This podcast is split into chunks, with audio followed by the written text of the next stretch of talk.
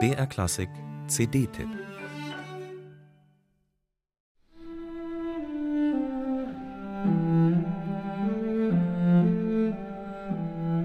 In der Castingshow Britain's Got Talent trat er noch mit seiner Familie auf. Das war 2015, Shekyu Kani Mason war damals 16. Sechs Geschwister hat Shekyu, alle spielen zwei Instrumente, mindestens. Mit sechs Jahren begann er mit dem Cellounterricht, mit neun wurde er ins Nachwuchsprogramm der Royal Academy in London aufgenommen. Seine beiden älteren Geschwister waren schon dort. Jeden Samstag stand Jackie Cunny Mason um 6 Uhr in der Früh auf, um gemeinsam mit Eltern und Geschwistern von Nottingham nach London zur Royal Academy zu fahren. Das Engagement hat sich gelohnt.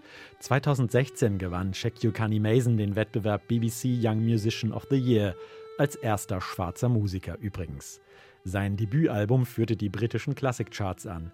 Und als er auf der Hochzeit von Prince Harry mit Meghan Markle spielte, sahen ihm rund eine Milliarde Menschen zu.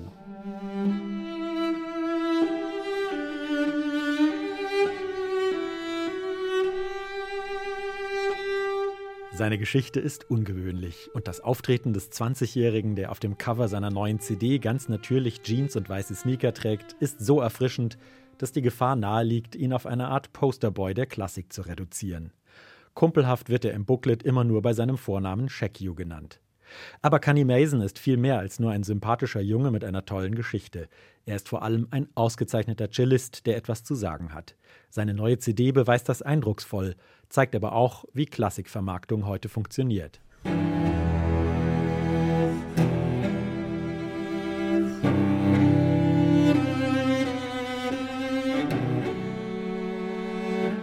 Das Cellokonzert von Elgar ist ein introvertiertes Stück in dunklem E-Moll und wunderbar melancholisch. Genau das Richtige, um den schwelgerischen Klang des Cellos voll zu entfalten. Schon in den ersten Akkorden taucht Cunny Mason wirklich tief ein in den Klang, dunkel, satt und erdig. Er kann singen auf seinem Instrument, geht auf die Suche nach Farben und entdeckt subtile Zwischentöne. Dabei geht es ihm immer um den poetischen Gehalt dieser überwiegend ziemlich grüblerischen Musik. Effekthascherei oder Sentimentalitäten hat dieser erstaunlich reife Musiker nicht nötig. Nicht ganz so geschmackssicher zeigt er sich bei der Zusammenstellung der übrigen Werke des Albums. Neben wunderbar schlichten Volksliedbearbeitungen gibt es auch eine Reihe von leicht überzuckerten Arrangements romantischer Cello-Preziosen.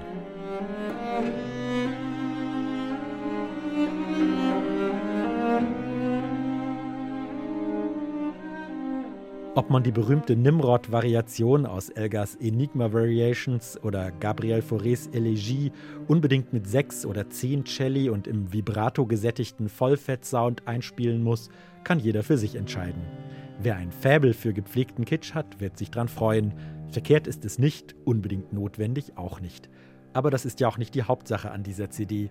Hörenswert ist sie in jedem Fall.